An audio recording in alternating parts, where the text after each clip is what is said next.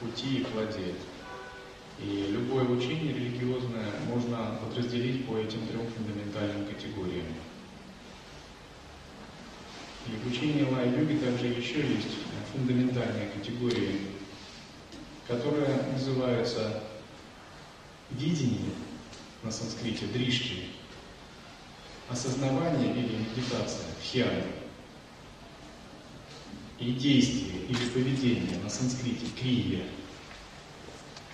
и дришти, тхьяна и крия также существуют в любом религиозном учении. Однако в лай-йоге они классифицированы довольно детально.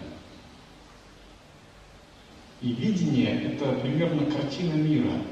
Это смысл, то, как мы воспринимаем мир и себя в нем на пути дхармы. От того, какое у нас есть видение, строится, с какой смысл вообще воззрения, какая у нас картина мира, так дальше наша жизнь и практика строится.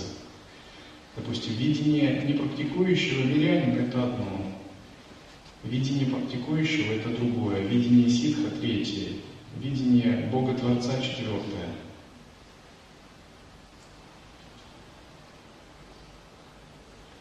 Проникать в учение лая-йоги означает все больше укореняться в видении, в недвойственном воззрении. Это означает глубокая психологическая революция, освобождение от личностного видения мира, от личностного восприятия и переход к трансцендентальному. И, конечно, пока такая психологическая революция не произойдет, пока просветление не наступит, наше видение всегда будет пребывать ограниченным. И прямое видение, когда мы получаем прямое видение, заключается в том, чтобы немного прикоснуться к видению, получить его аромат. А практика заключается дальше в том, чтобы это видение углублять и развивать. И вот здесь мы переходим к осознаванию. Осознавание означает, что мы уже получили аромат недвойственности – и теперь нам надо его укреплять, нам надо укореняться теперь в нем. Видение соответствует первому золотому правилу. То есть первое золотое правило говорит, что мы должны как-то получить аромат недвойственности.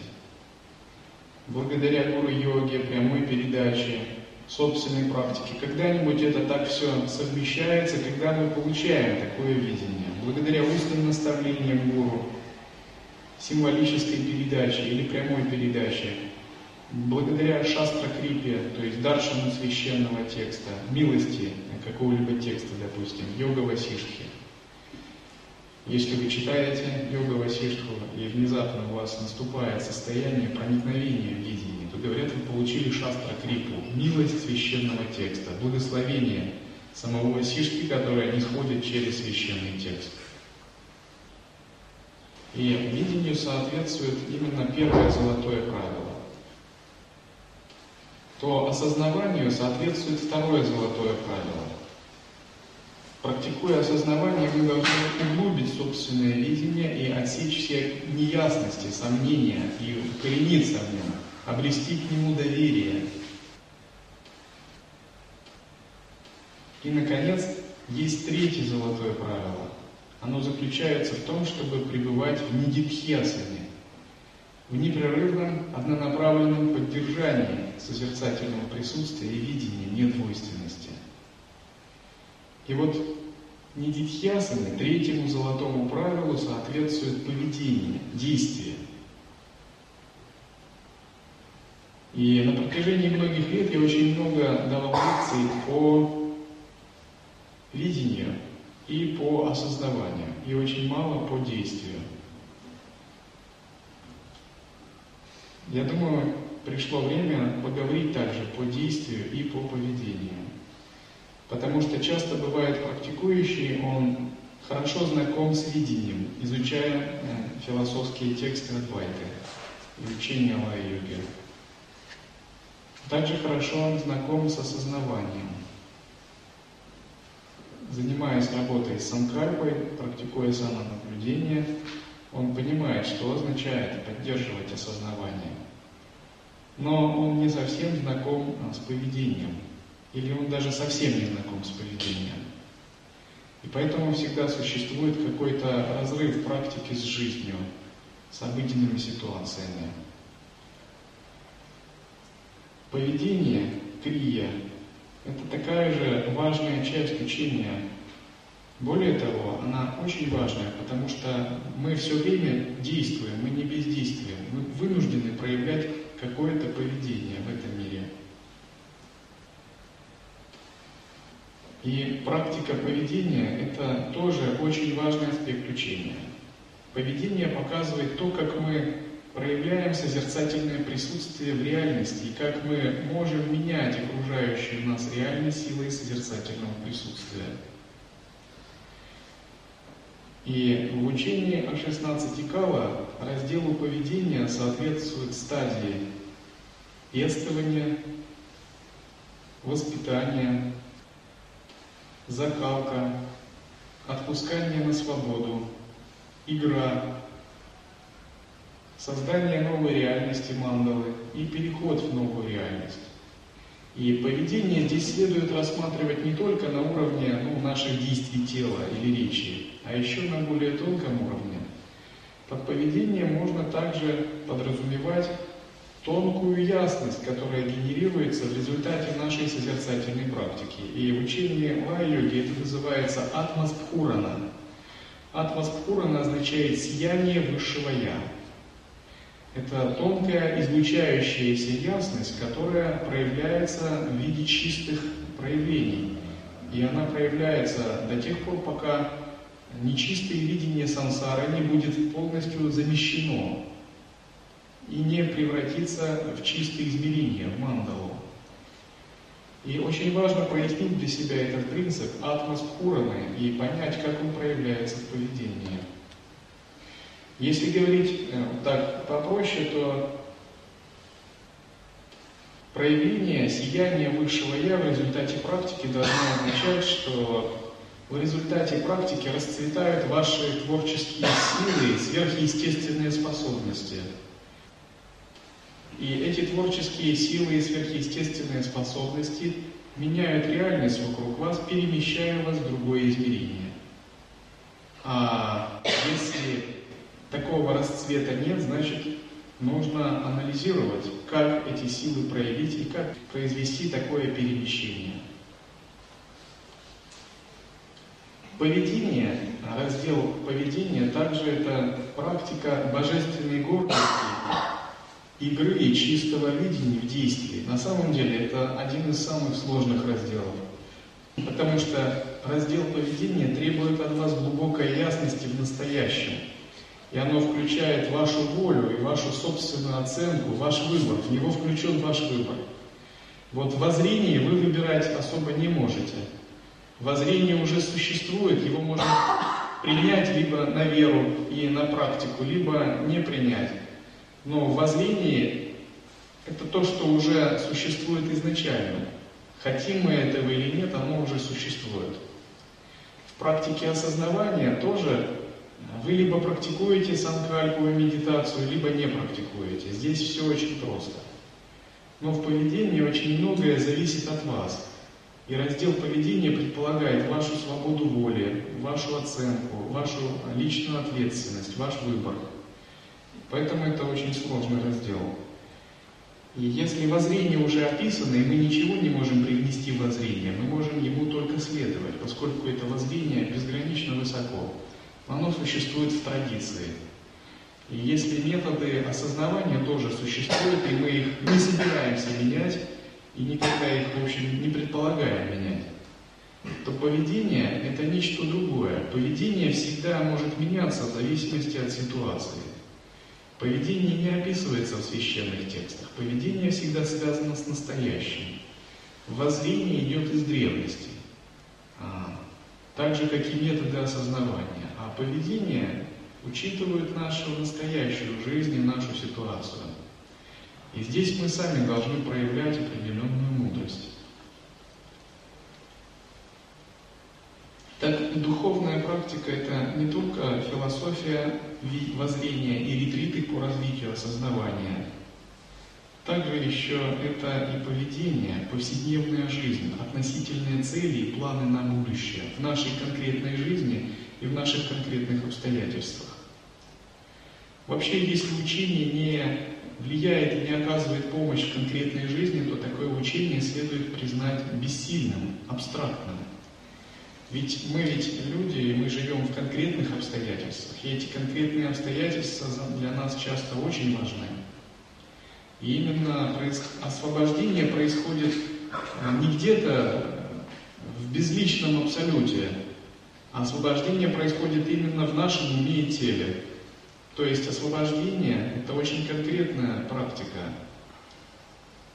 И учение, если оно применяется правильно, оно именно в конкретных обстоятельствах должно открывать нам новые возможности, новые уровни свободы и приносить истинное счастье, свободу и безграничность. Именно здесь очень важен принцип поведения. То, как мы можем проявить божественную гордость в действии. Вот представьте, один человек говорит, я Бог, я божество, он так медитирует, но он живет э, в ограниченном э, месте, в обычном городе, в маленькой квартире, он ходит на работу 6 часов в сутки, он имеет ограничения, он болеет иногда, как обычный человек, и он так при этом еще медитирует. И выходит так, что его обстоятельства не соответствуют его медитации.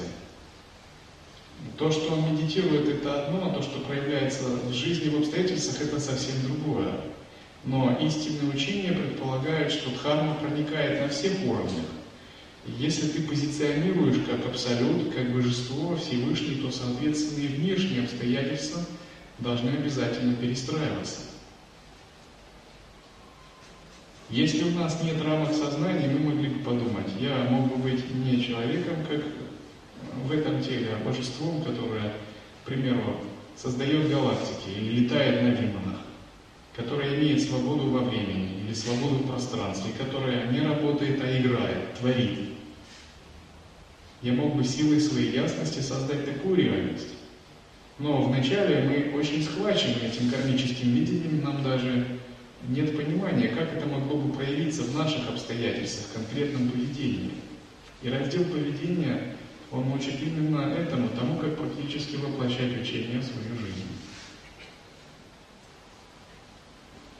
Обычно существуют модели поведения в дхарме, и эти модели общеизвестны. Допустим, модель монах.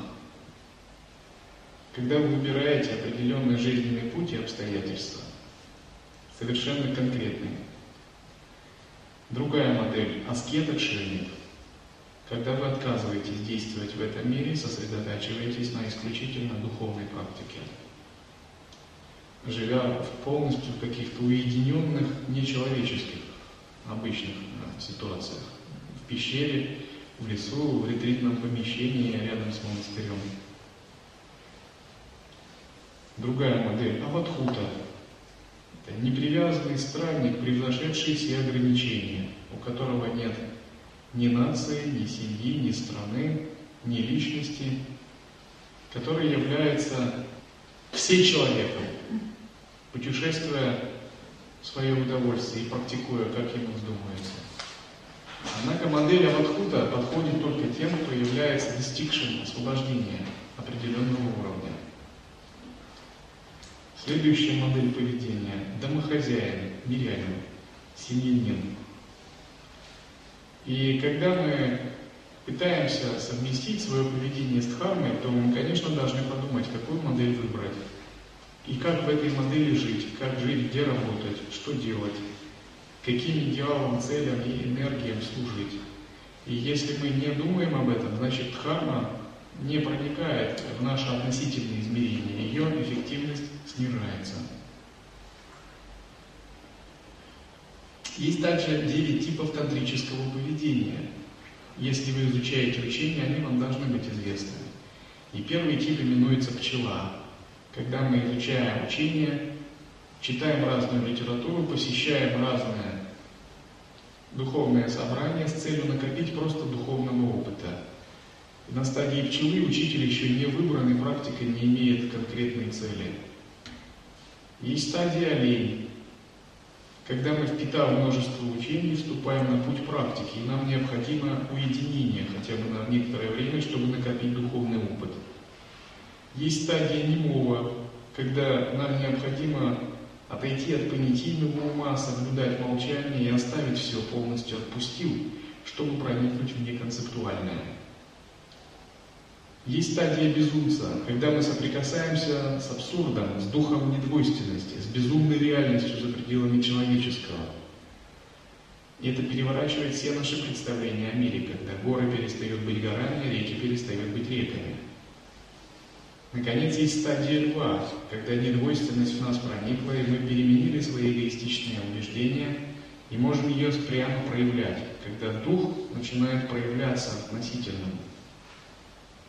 И вот стадия льва, она как раз соответствует э, атмоспхурана, сиянию высшего Я. Наконец, есть стадия, называемая а, стадия собаки-свиньи, когда дух недвойственности проявляется за пределами ограничений чистого и нечистого, правильного и неправильного. И практикуя в относительном измерении, так или иначе, мы проходим разные виды поведения. И для разного времени существуют разные типы поведения. Важно их знать и не путать. Допустим, если новичок пытается практиковать а, стадию безумца или стадию льва, это будет ошибкой, потому что он еще не прошел даже стадию оленя. Или если практикующий на стадии э, немого попытается практиковать поведение собаки-свиньи, он тоже совершит большую ошибку, поскольку его созерцательное присутствие не имеет никакой силы. И он может просто э, испортить свою духовную карьеру.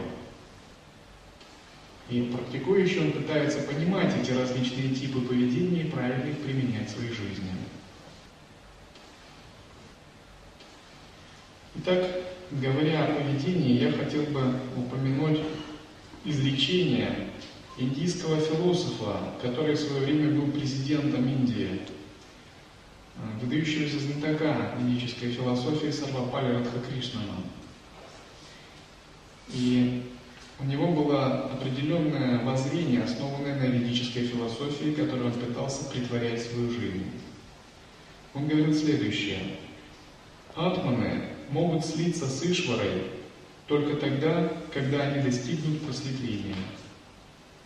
Однако даже после этого ни одна из индивидуальных душ не сможет ощутить свое единство с Ишварой до тех пор, пока подобного состояния не достигнут все остальные души. Только тогда все атманы одновременно сольются с Ишварой.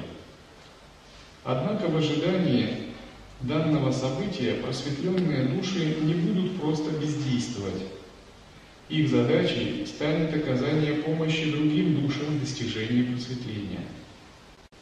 По сути ведь они, как никто иной, заинтересованы в этом. Ибо чем быстрее другие души обретут просветление, тем раньше они все соединятся с Ишварой и Брахманом.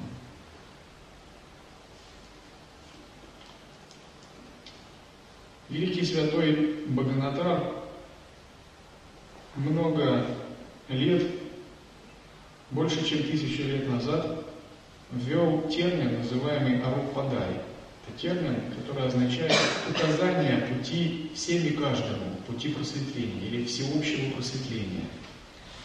И на собрании ситхов, где обсуждалась судьба человечества, он обосновывал и проповедовал этот термин. Арупадай – это примерно то же самое, что в буддизме будхичитта, излучающееся и распространяющееся сострадание.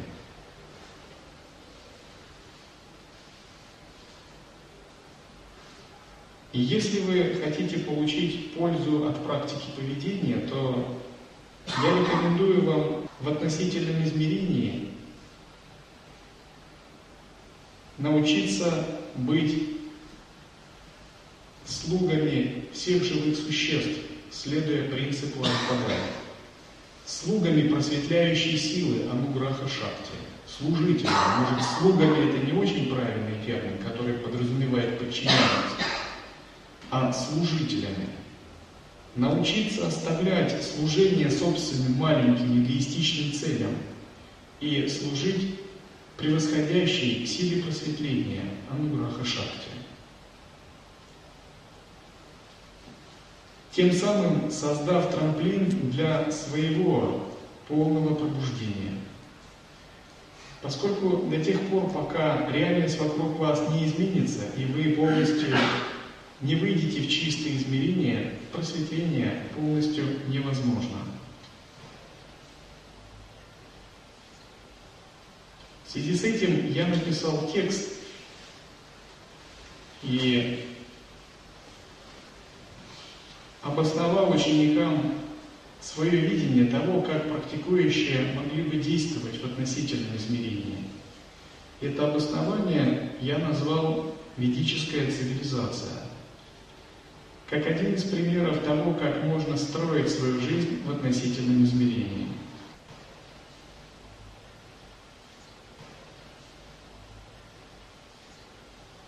Бога-человек и Бога-человечество. Бога-человечество, Бога-человек – таково ваше будущее. К нему мы стремимся всей душой. Его мы творим и строим силой своей творящей созидательные мысли. Бога-человек – это есть Дева Ситха, а Бога-человечество – это сообщество таких пробужденных в состоянии чистого измерения. И в процессе духовной практики трансформация Бога-человека и Бога-человечества практикующих неизбежна. Силой своего намерения Санкальпы и практикой созерцания и силой излучающегося света высшего Я, в конце концов, мы трансформируем энергию нечистого измерения, в которую мы сейчас заключены. Силой управляемого намерения. Бессмертный Бог, мыслящий парадоксально, обладающий множеством тел, живущий одновременно во множестве реальностей, создающий сотворенным разумом Вселенную Мандалу, свой персональный тоннель реальности, творящий собственную персональную историю, управляющий реальностью силой воли, спонтанно играющий за пределами пространства и времени. Вот наш идеал Бога-человека. Бессмертный Бога-человек мир, Бога-человек Вселенная – Бога-человек, сложная, цветущая, многомерная реальность мандала, проявляющийся и играющий во множестве тел носителей, живущий в персональном времени, персональной истории, вот наше будущее.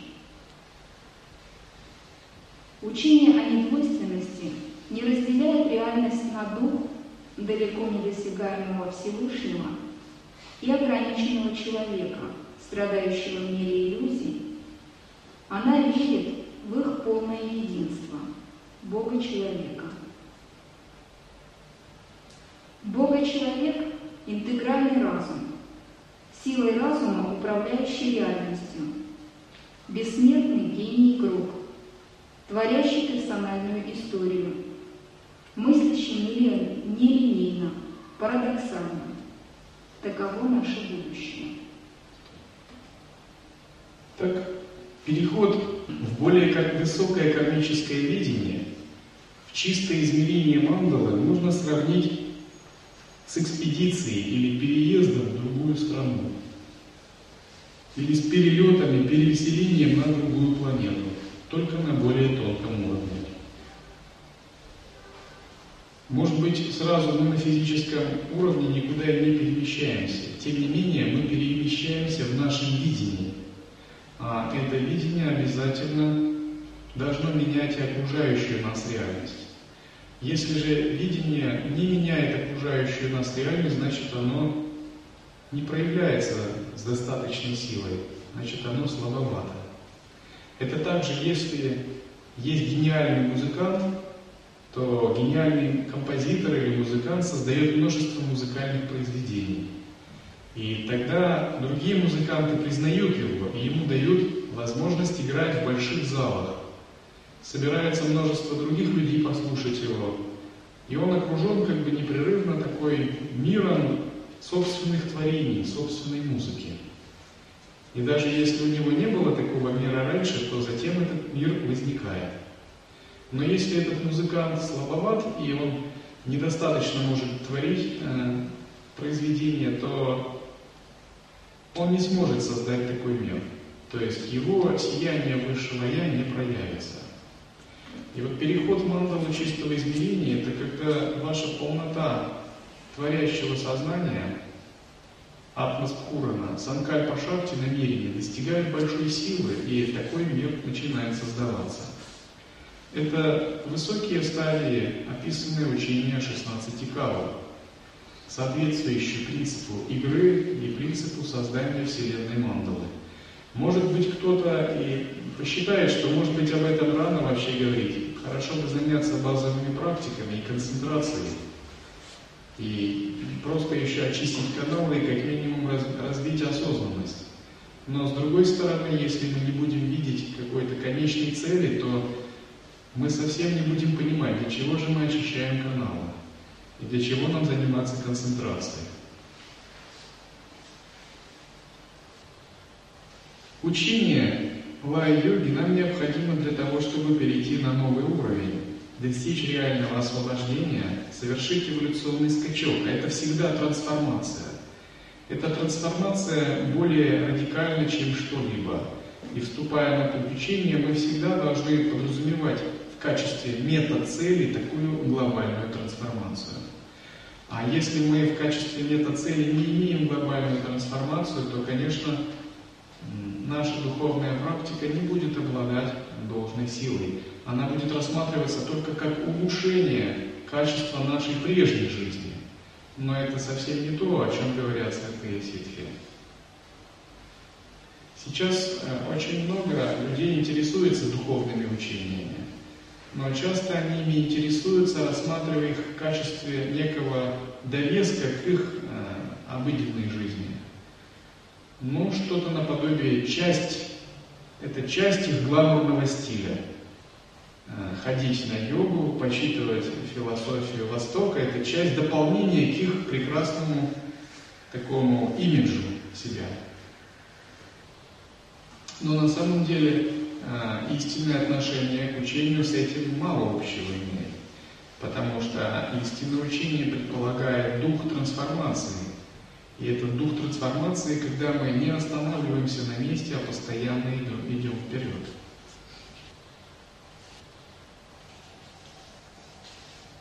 Почему этот дух трансформации важен? Потому что мирская реальность непрерывно генерирует свои сансарные смыслы.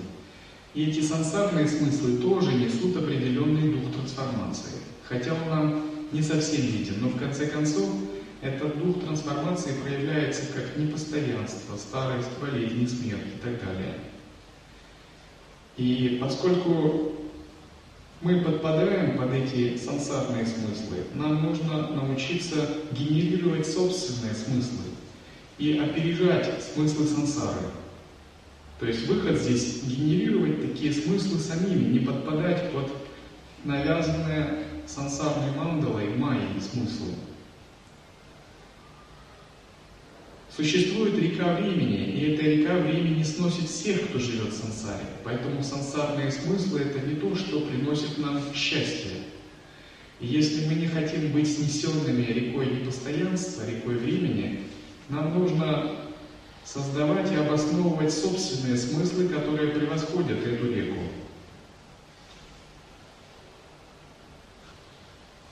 В связи с этим существует практика поведения. И практику поведения можно рассматривать также как определенный метод. Вообще, говоря о классификации методов, следует разобраться, какая существует классификация методов учения и как относиться к тому или иному методу.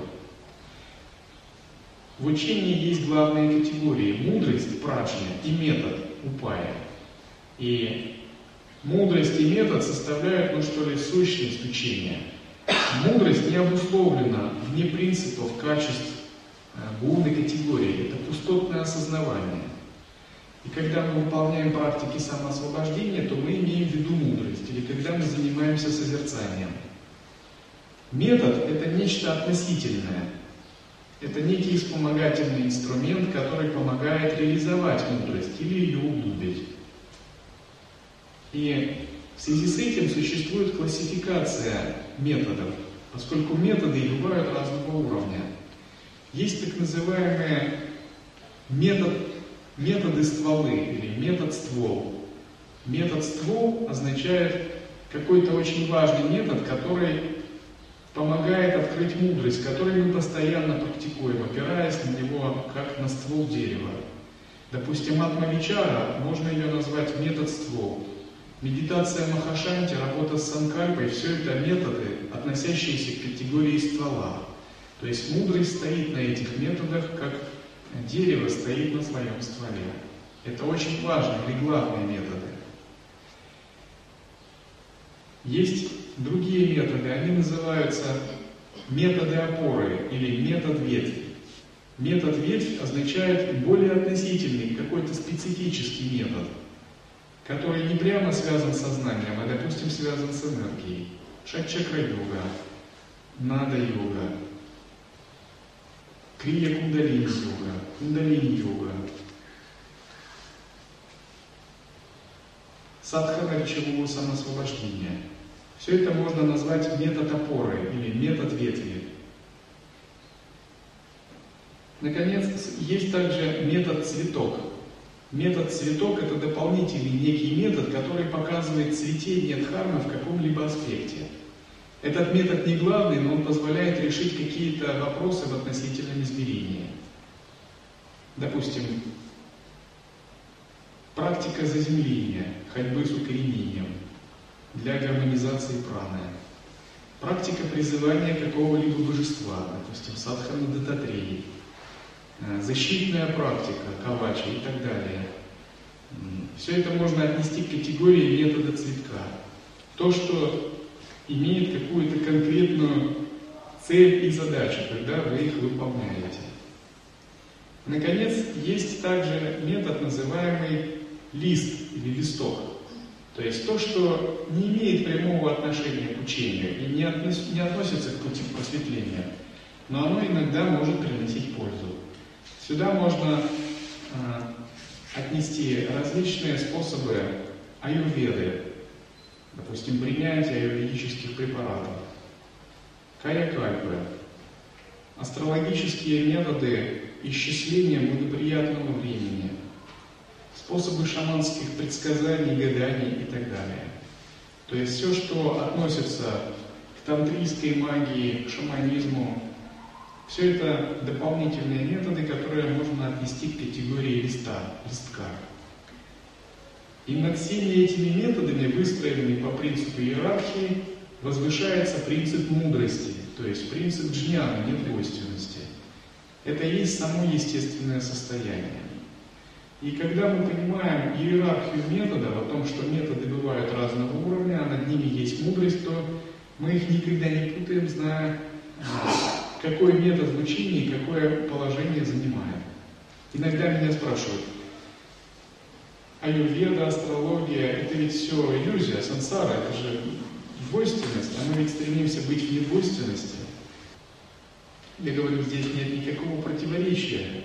Важно не то, что применяете вы этот метод или другой метод, а то, что вы применяете его, во-первых, в линии передачи, а во-вторых, у вас есть четкая иерархия методов. Если вы пребываете в недвойственной мудрости, то это для вас главная практика. Но в жизни есть множество обстоятельств, и, соответственно, для разных обстоятельств есть разные практики и методы. И одно другому не противоречит, главное понять их подчиненность. А вот если вы их не понимаете, их подчиненность, вот тогда вы можете утратить суть или дух учения. И в учении самым главным методом является пребывание вне всяких методов. Состояние анупая, неконцептуальной осознанности естественного состояния. И это для нас является маха-методом, маха-упая, то есть главным методом.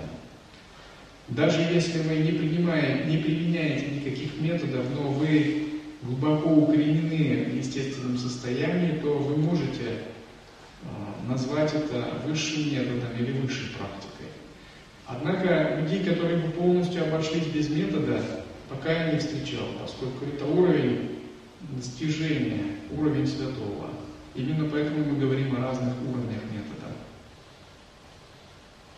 Практика поведения, о которой мы сейчас говорим, относится одновременно и к методу листку, и к методу цветку, и методу ветви, опора. И в конечном счете она должна перерасти а, в метод ствол и соединиться с мудростью. Итак, поведение означает, что мы начинаем генерировать сами собственные смыслы, основываясь на мудрости, развитой в результате практики. Мы пытаемся сами взять в руки свое будущее, направлять его, исходя из понимания учения, и моделировать его, преодолевая разрыв учения с жизнью. Духовная традиция, она всегда жива, и она всегда развивается через конкретных носителей. Если же традиция не развивается через конкретных носителей, она начинает а, чахнуть, вырождаться. И многие духовные цивилизации, религии в свое время не были развиты ее конкретными носителями. К примеру, Египет, ацтеки, кенты. Где эти великие религии? Великие учения, они были, может быть, не уступающие учениям Амутара Тантры. Мы о них даже ничего не знаем. Множество других духовных учений, все они исчезли. Потому что в свое время они не были развиты их конкретными носителями, не были синтегрированы с жизнью. И поэтому практика это не только воспевание прошлого, не только изучение священных текстов древности. Это действие в настоящем и также моделирование будущего. И если вы схватываете как прошлое, так настоящее, так и будущее, можно говорить, что учение постоянно живое, оно передается в линии передачи, оно цветет и оно развивается. И ваше видение также развивается.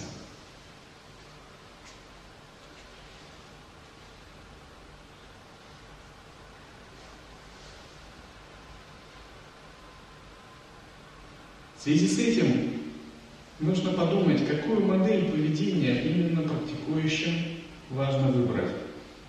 И одна из таких моделей является община. Община – это коллективное сознание. Коллективное сознание обладает большей силой, нежели сознание индивидуальное. Но если в мирской жизни вы, наверное, слышали такие термины, как мозговая атака, интегральный разум. То, чего не может сделать один человек, то может сделать община. И в учении Ла-йоги община – это агья-санга, третья драгоценность. И часто я, наблюдая за практикующими, замечаю, что принцип гуру понимают все, по крайней мере пытаются. Принцип дхармы также. И есть понимание драгоценностей. А вот принцип санги понимается не очень. То есть принцип третьей драгоценности. Что часто люди закрыты для сотрудничества, им не хватает гибкости. Они развивают некую самодостаточность и самостоятельность и пытаются оберегать эту самостоятельность любыми правдами и неправдами. Они как-то боятся а, контактировать, создавать какие-то коллективные мандалы считая, что это их может как-то ограничить. На самом деле община или третья драгоценность, она никогда не ограничивает, если вы находитесь в правильном понимании дхармы. Напротив, она даст вам новые возможности, тех, которые невозможно было достигнуть коллективно. Когда вы выходите на улицу, вы сталкиваетесь с очень большим шквалом, напором мирской информации. И вы уже, хотите вы или нет, вы уже находитесь в общине. Только это не ваша община, это мир людей называется, а, погруженных в сансарные планы и цели. Так или иначе, вы вынуждены разделять цели общины сансарной мандалы. Если же вы сумеете создать третью драгоценность как общину, то вы сгенерируете другой мир, который будет создан на духовных целях и который будет соответствовать вашим целям в духовной практике. В этом смысл третьей драгоценности. Смысл третьей драгоценности в том, чтобы, используя возможности коллективного сознания, открыть для вас возможность стать трамплином и создать собственный тоннель реальности. Смысл в том, чтобы создать поле просветления.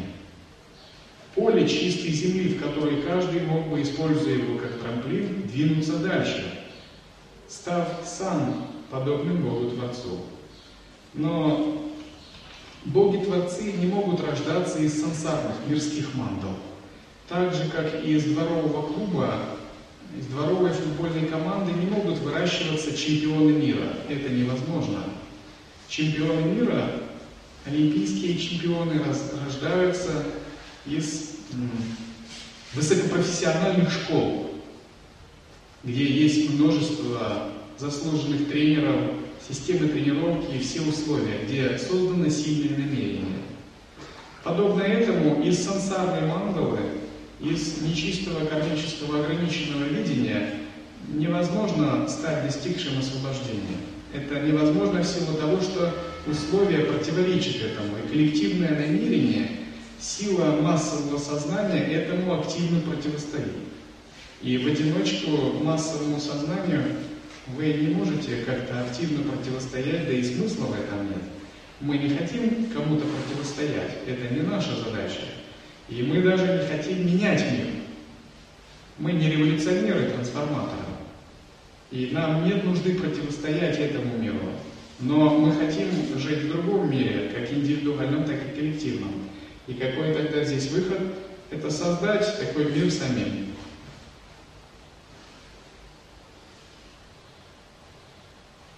И создание такого мира – это и есть принцип сам мир или третьей драгоценности.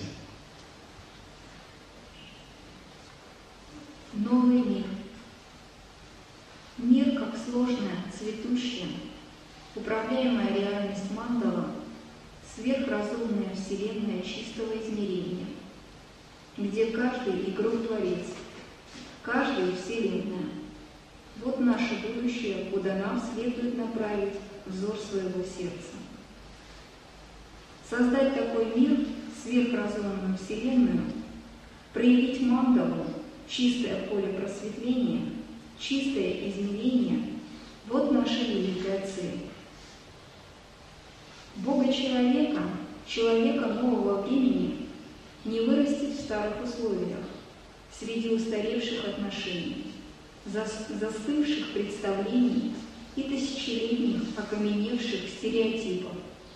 Ибо крепче, чем любые цепи, в мире смертных, в мире иллюзий, ограничений судьбы и природы человека держат могучие цепи его разума.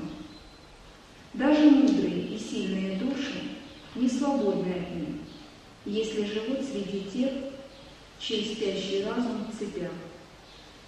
А потому мы создадим новый мир, интегральный, просветленный разум, единое поле коллективного сознания, собственную мандалу из разумов людей-гениев, созидателей, Бога людей Творцов, живущих каждый в своей вселенной, подобно самому Создателю.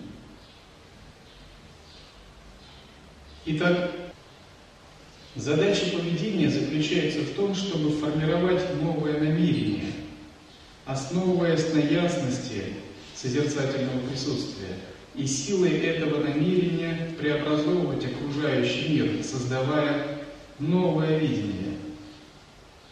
Такое намерение называется санкальпа. И если у нас существует такая санкальпа, то используя созерцательное присутствие, мы начинаем понимать, как силой нового намерения создавать такой мир и как переходить в него.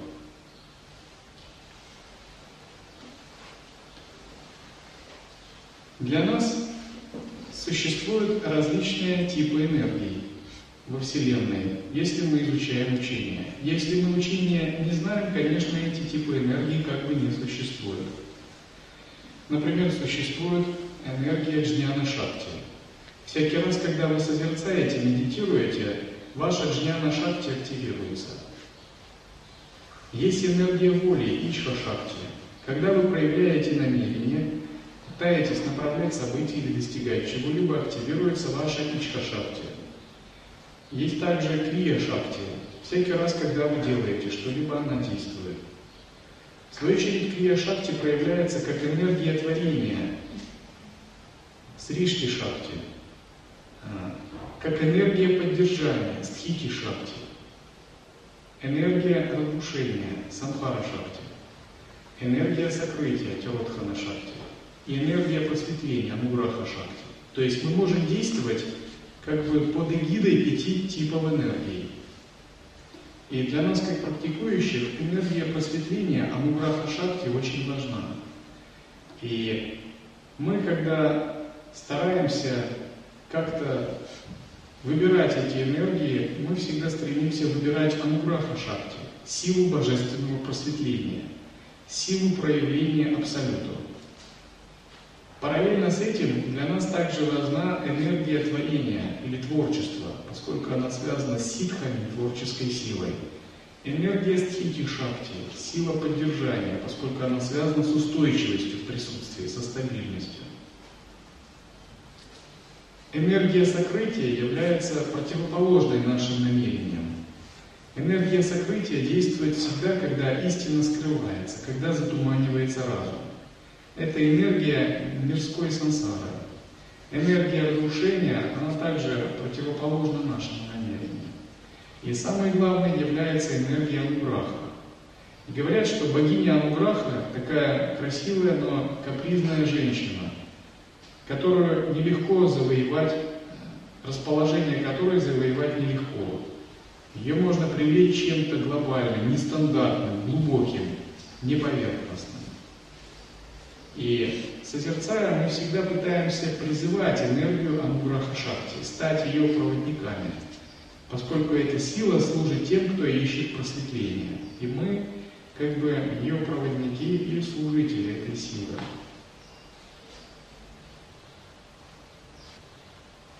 Возрождение былого величия. Пришло оно, это великое время, время великих свершений, эпохальных открытий и планов.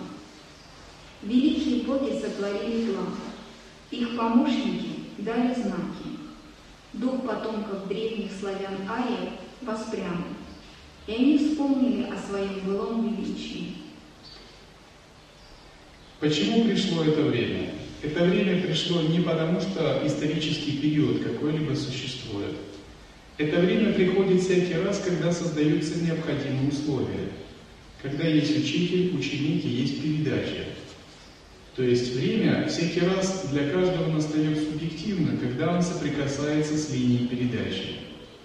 Это не связано с какими-то историческими циклами, это связано с вашим индивидуальным временем.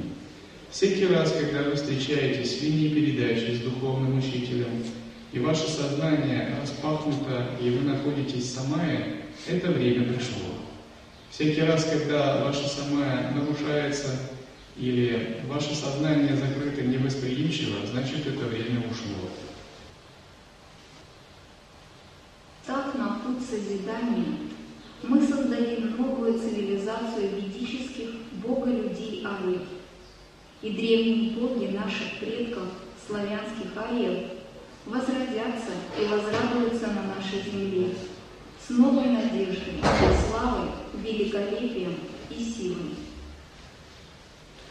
Просветленному действию, игре призываю вас к служению вселенским просветляющим силам, к возрождению великой духовной прародины всего человечества. Метод цивилизации ведических богов Арии зову вас. Кроме человеческой цивилизации, во Вселенной существует множество других цивилизаций, которые не совсем понятны людям. Их называют еще чистые страны, чистые земли. И переход в чистые измерения в результате созерцательной практики – это всегда переход в такое более высокое, чистое состояние. И одна из чистых земель, которая очень важна для нас, называется Швета-Двипа, Белый остров. Чистая земля Бога Нараявы, она связана со святым Дататреей. В Махабхарате Швета-Двипа описывается как чистое измерение, в котором живые существа обладают телами из света, не нуждающимися в питании и обычных жизненных функциях, которые постоянно находятся в глубоком самадхи, медитируя на естественное состояние. Это очень высокий мир, куда даже не каждого аскета, выполняющего суровый тапос, допускают.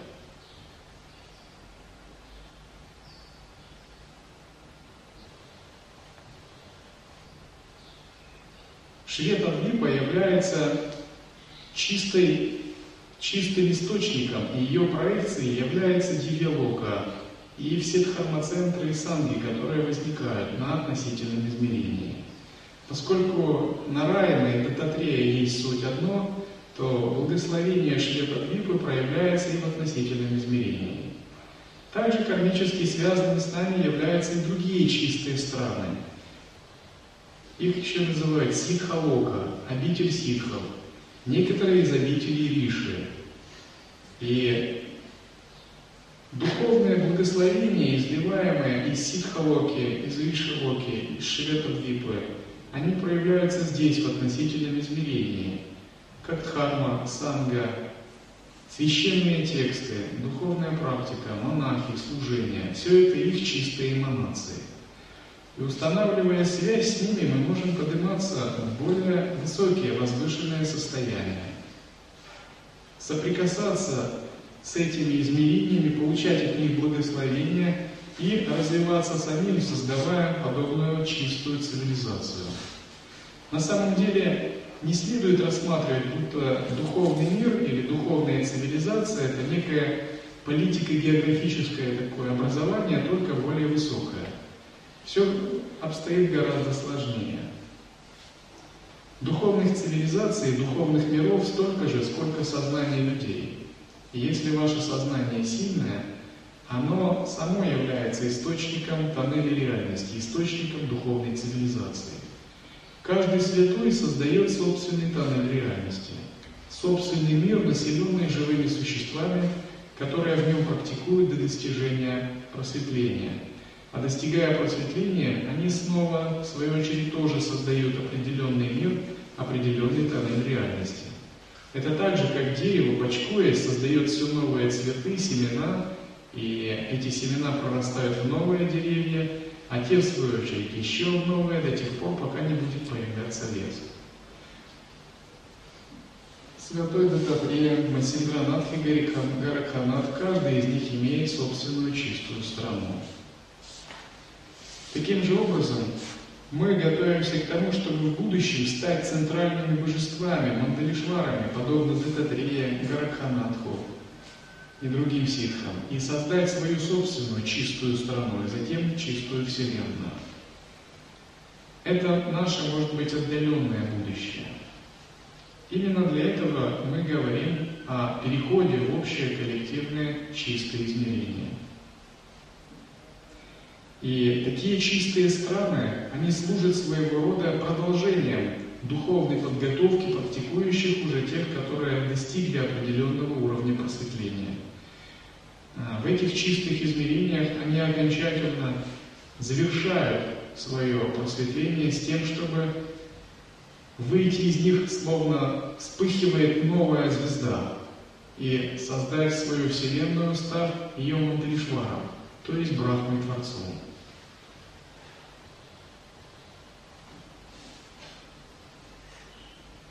Созидание игра. Не только к тихой, безмолвной медитации и сидению в затворе зову вас, но и к творческому созиданию, к великому действию, грандиозным планам, к великим созидательным свершениям, к эпохальным открытиям, к масштабным проектам, к гигантским замыслам, творческому созиданию и бессмертию зову вас.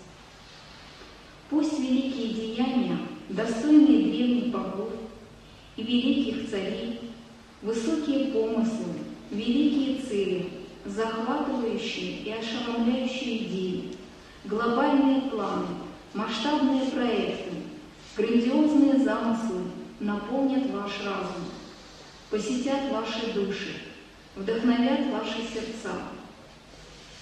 Наши святые и философы обоснуют новые цели и смыслы для нового Бога-человечества.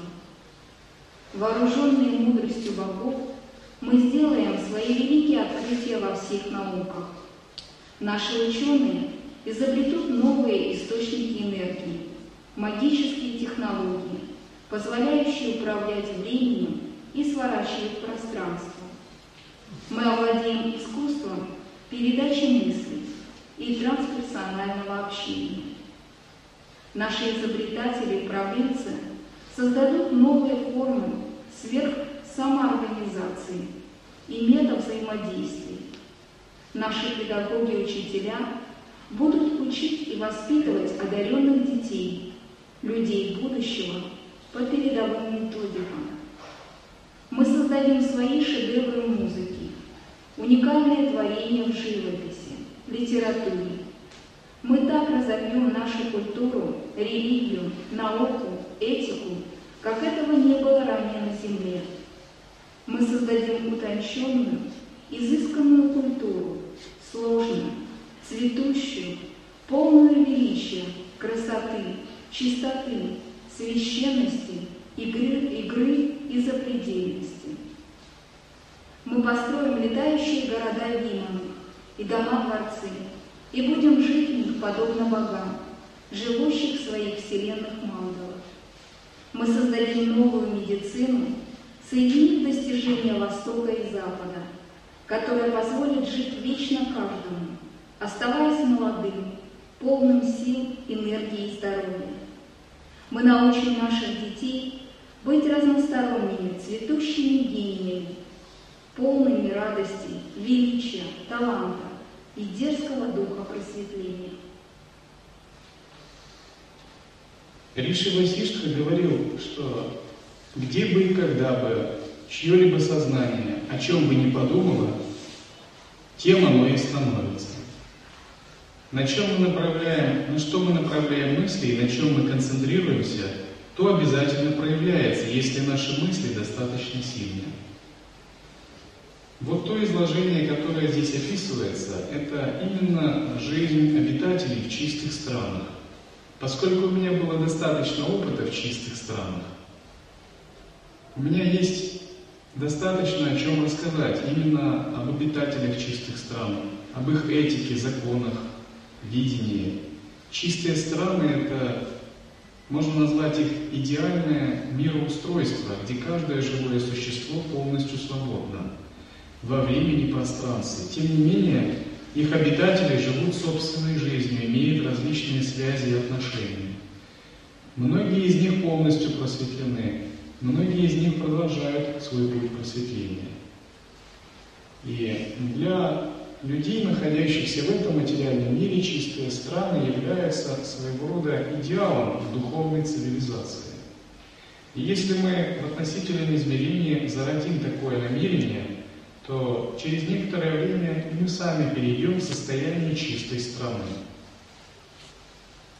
Существует множество разных чистых стран, описанных в священных текстах, такие как Галука Вриндавана, чистая страна коров почитателей Кришны, Кришна Лока, Вайкунха, небеса, э, миры Бога Вишну, Кайласа, чистая земля Шивы, Шри Тадвипа, чистая земля Нараяна. различные чистые земли буддийских святых, допустим, а, чистая страна Будды Амитавы, чистая страна Будды Майтрии, где много внимания уделяют а, наукам, не только просветлению, но и оперируют прокрита ситхи, магическими технологиями. Все эти страны также существуют, как и наш человеческий мир. В них есть индивидуальное сознание, жители. Однако их жители обладают не такими телами из плоти и крови, как мы люди. А их тела не имеют земли, не имеют воды. Их тела созданы из элемента пространства, элемента ветра, элемента огонь. Вследствие этого они бессмертны. Они не нуждаются в пище, как мы люди. У них другая этика, более высокая этика, возвышенные взаимоотношения. И самое главное, все они являются духовным практикующими. Все они находятся в непрерывном созерцании и ведут духовную практику. Один из таких чистых городов описан в тексте Трипура Рахаси, когда описывается достижение просветления Химачудой и Муктачудой. отношение к другим. Мы не будем отрицать другие религии, этносы, культуры. Мы будем способствовать их собственному расцвету. Мы устраним этнические, религиозные распри, межнациональную рознь в мире, дав каждому по персональной вселенной, накормив всех голодных, исцелим всех больных, утешим всех, кто страдает, и укажем путь к Богочеловечеству всем, кто его не видит. Мы не будем заботиться только об одной религии, нации. Мы призовем к всемирному братству всех религий и мировому единству наций. Уважая различия между культурами, религиями и отдельными людьми, мы укажем путь каждому через его собственную культуру и религию светом и глубиной своей мудрости привлечем к сотрудничеству лучших из лучших, и тогда наша ясность и мудрость восхитит многих, и они сами охотно станут подражать нам. Состояние Дева, божества, это всегда мироощущение дающего, не просящего и не берущего, а дающего. Боги, когда всегда появляются перед людьми, они всегда их благословляют чем-либо, одаряют. Не было такого, чтобы боги появлялись и говорили, дай мне что-нибудь.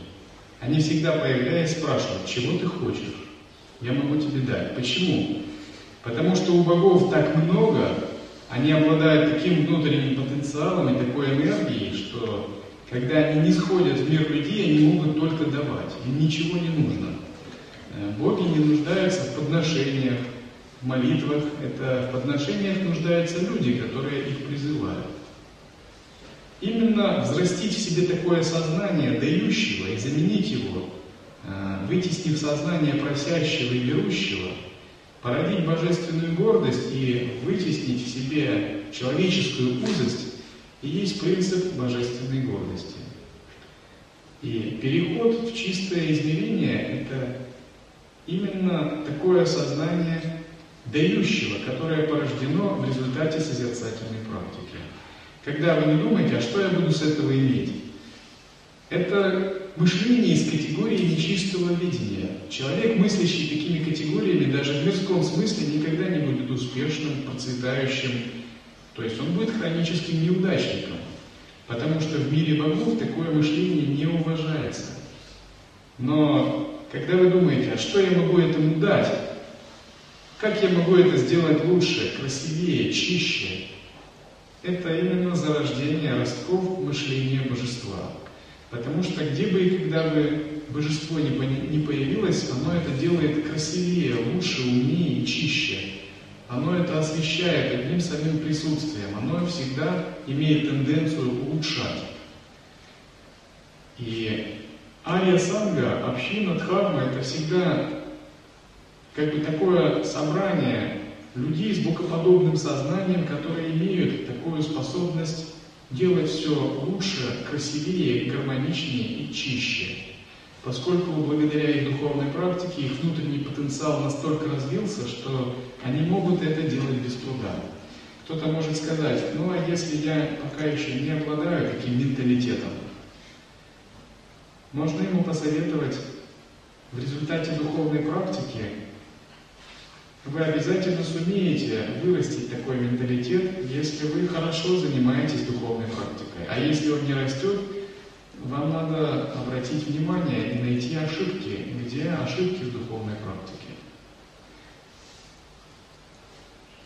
О мечте и дерзости духа. Если на нашем небе мало ярких звезд, мы зажигаем новые. Не бойтесь зажигать звезды, ибо это самое малое, что должен уметь Бога человек.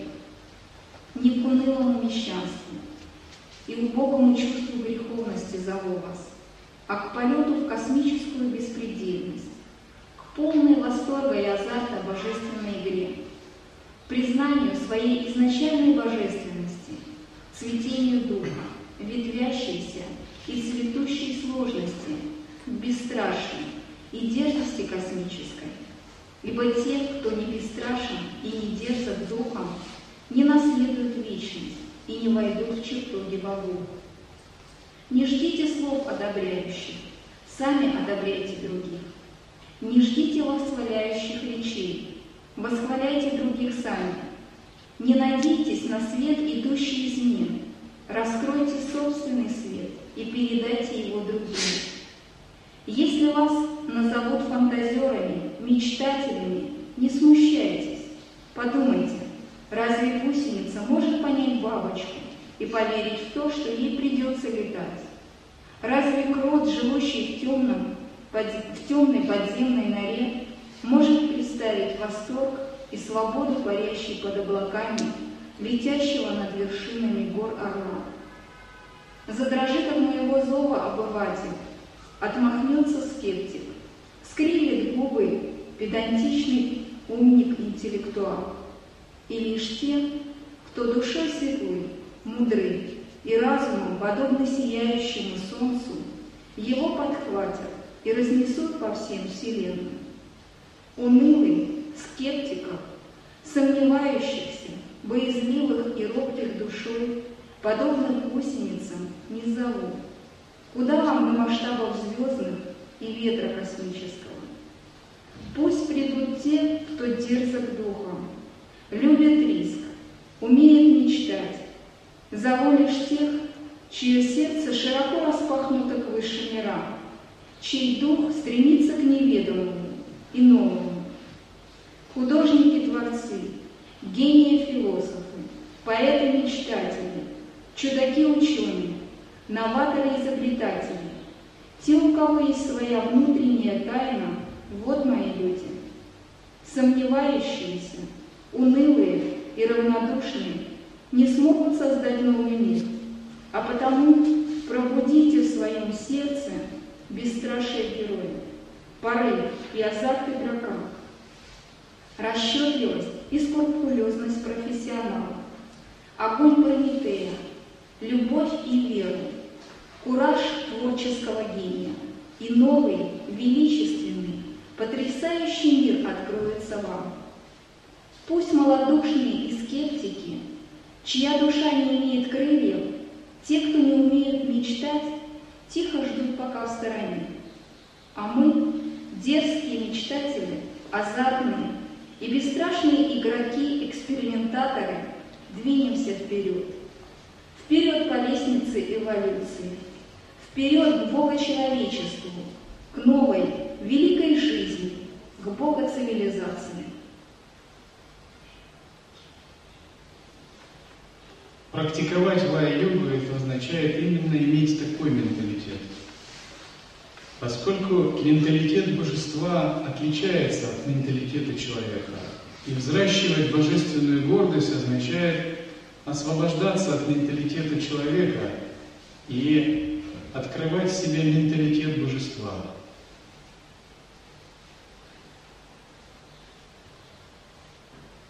Часто, когда мы даже вступаем на духовный путь, мы видим, как много в нас менталитета человека. И мы видим, что менталитет человека у нас доминирует, а менталитет божества еще находится в зачаточном состоянии. Однако в процессе практики мы постоянно призываем этот новый менталитет.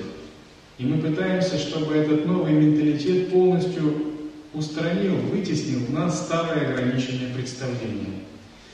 И вот эту маленькую бедняжку, ограниченную собственным эгоизмом, надо вытеснить более широким, более распахнутым состоянием, сознанием божества.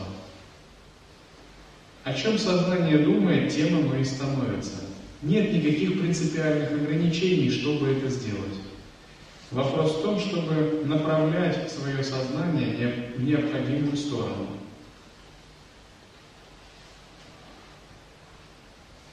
То, как, чем вы себя считаете, тем вы и становитесь. Не существует никаких других принципиальных ограничений. У вас есть потенциал не то, что создать некую маленькую группу, или создать фармацентр, или нарисовать статую святого. У вас есть потенциал творить Вселенную, подобно Брахману. Просто не следует его ограничивать нигде и никогда. Следует постоянно утверждаться в мысли «Я обладаю безграничным потенциалом», и он, несомненно, проявится и проявляется. Часто люди в поведении в относительном измерении ставят себе ограничения заранее, думая это я не могу, или это не может быть. Но на самом деле, если вы изучаете учение Риши Васиштхи, вы можете понять, что может быть все, если ваше сознание должным образом направлено. И привнести созерцание в поведении – это вырастить в себе новое сознание. Новое сознание, которое примерно можно так обозначить. Я могу все, и может быть все.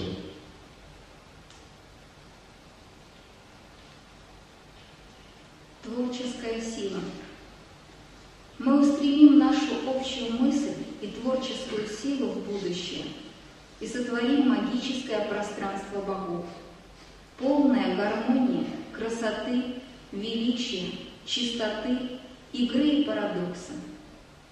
Пусть соберутся и проявят свою творческую силу гении, таланты, будущие боголюди, те, кто избран богами и ситхами для великих деяний и воплощения великих целей.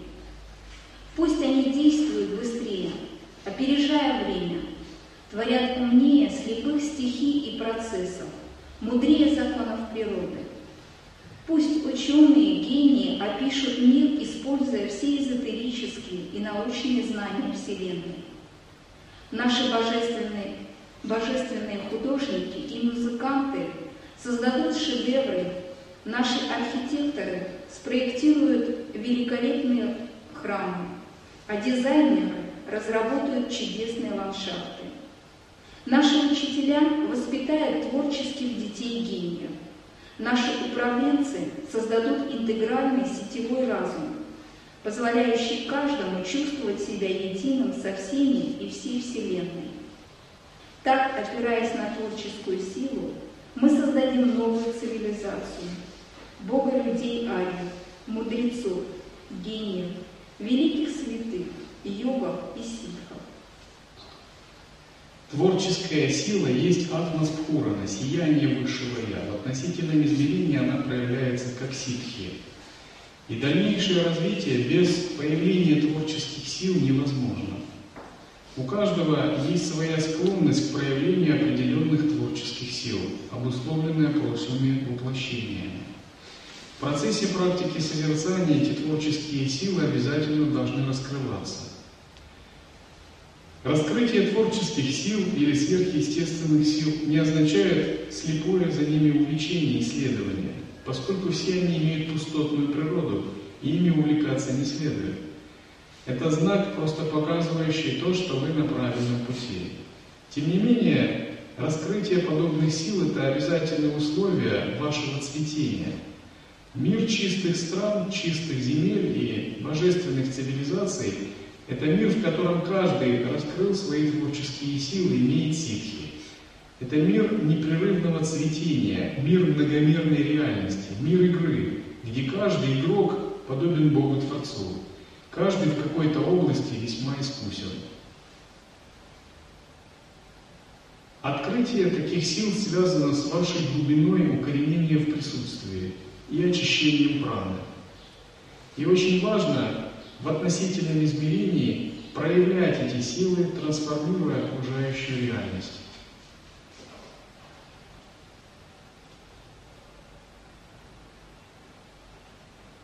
Именно эти силы являются зачатком вашего будущего тоннеля реальности, который вы сможете создать, если глубоко реализуете принцип недвойственности.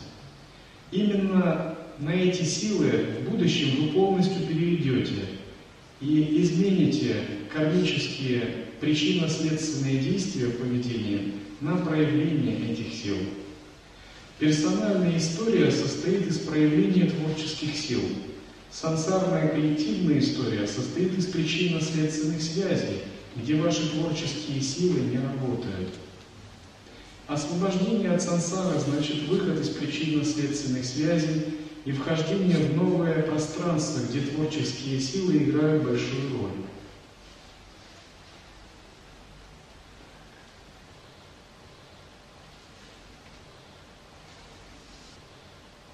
Мир иллюзий и ограничений бесконечен. И чтобы освободиться от него, необходимо ему противопоставить нашу бесконечную ясность, мудрость, волю и игру в такое созидание. Поэтому нам, как практикующим, нужно научиться в поведении играть быстрее, сильнее, более ловко и более гибко, чем сансара играет по своим законам с нами. Хотим мы этого или нет, игра, она всегда существует и продолжается. Но часто в этой игре мы пассивные, безвольные участники-статисты, и эти игры для нас не всегда благоприятны. И одна из таких игр – это ограничение, старость, страдания, болезни, смерть. Но эти игры имеют над нами власть только до тех пор, пока мы не становимся осознанными, не проявляем свое намерение, не выступаем в роли осознанных игроков. Если же мы включаемся как осознанный игрок, мы можем сказать, нам не обязательно играть в эти игры. Мы можем создать поле собственных игр. И поэтому следует научиться в поведении действовать так, чтобы играть, опережая во всем силу неумолимого времени, силу иллюзий и ограничений, пока эта иллюзия полностью не застынет послушно и смиренно у наших ног и не исполнит наши, наши желания, вечное счастье и освобождение. Для этого следует непрерывно учиться, тренируя свое созерцание – учиться действовать быстрее, мыслить глубже, открывать себе внутренний потенциал с помощью практики.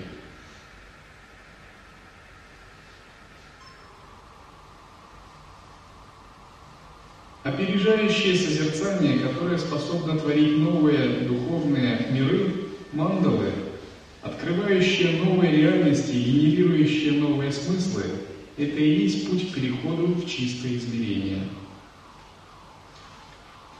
Чтобы воплотить все подобные планы и реализовать то грандиозное намерение, о котором мы говорили, возможно, потребуется много времени. Поэтому нужно всерьез думать о ситхе долгой жизни, долголетии и достижении бессмертия.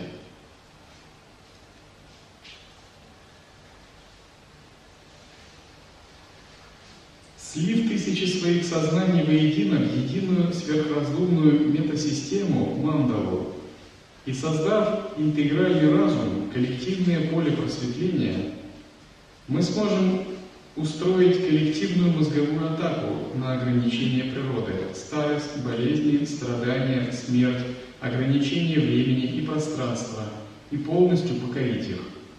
То, что не может даться одному человеку индивидуальности, то покорится коллективному разуму, мандале, полю просветления – и если такое поле просветления будет создано, оно будет состоять из ситхов и творческих гениев, обязательно будет изменено общее кармическое видение.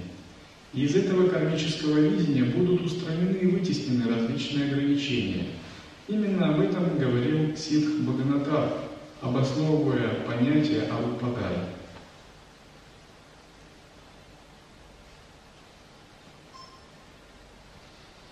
Итак, если мы сумеем это сделать, мы сделаем свои тела бессмертными и многочисленными, чтобы жить вечно.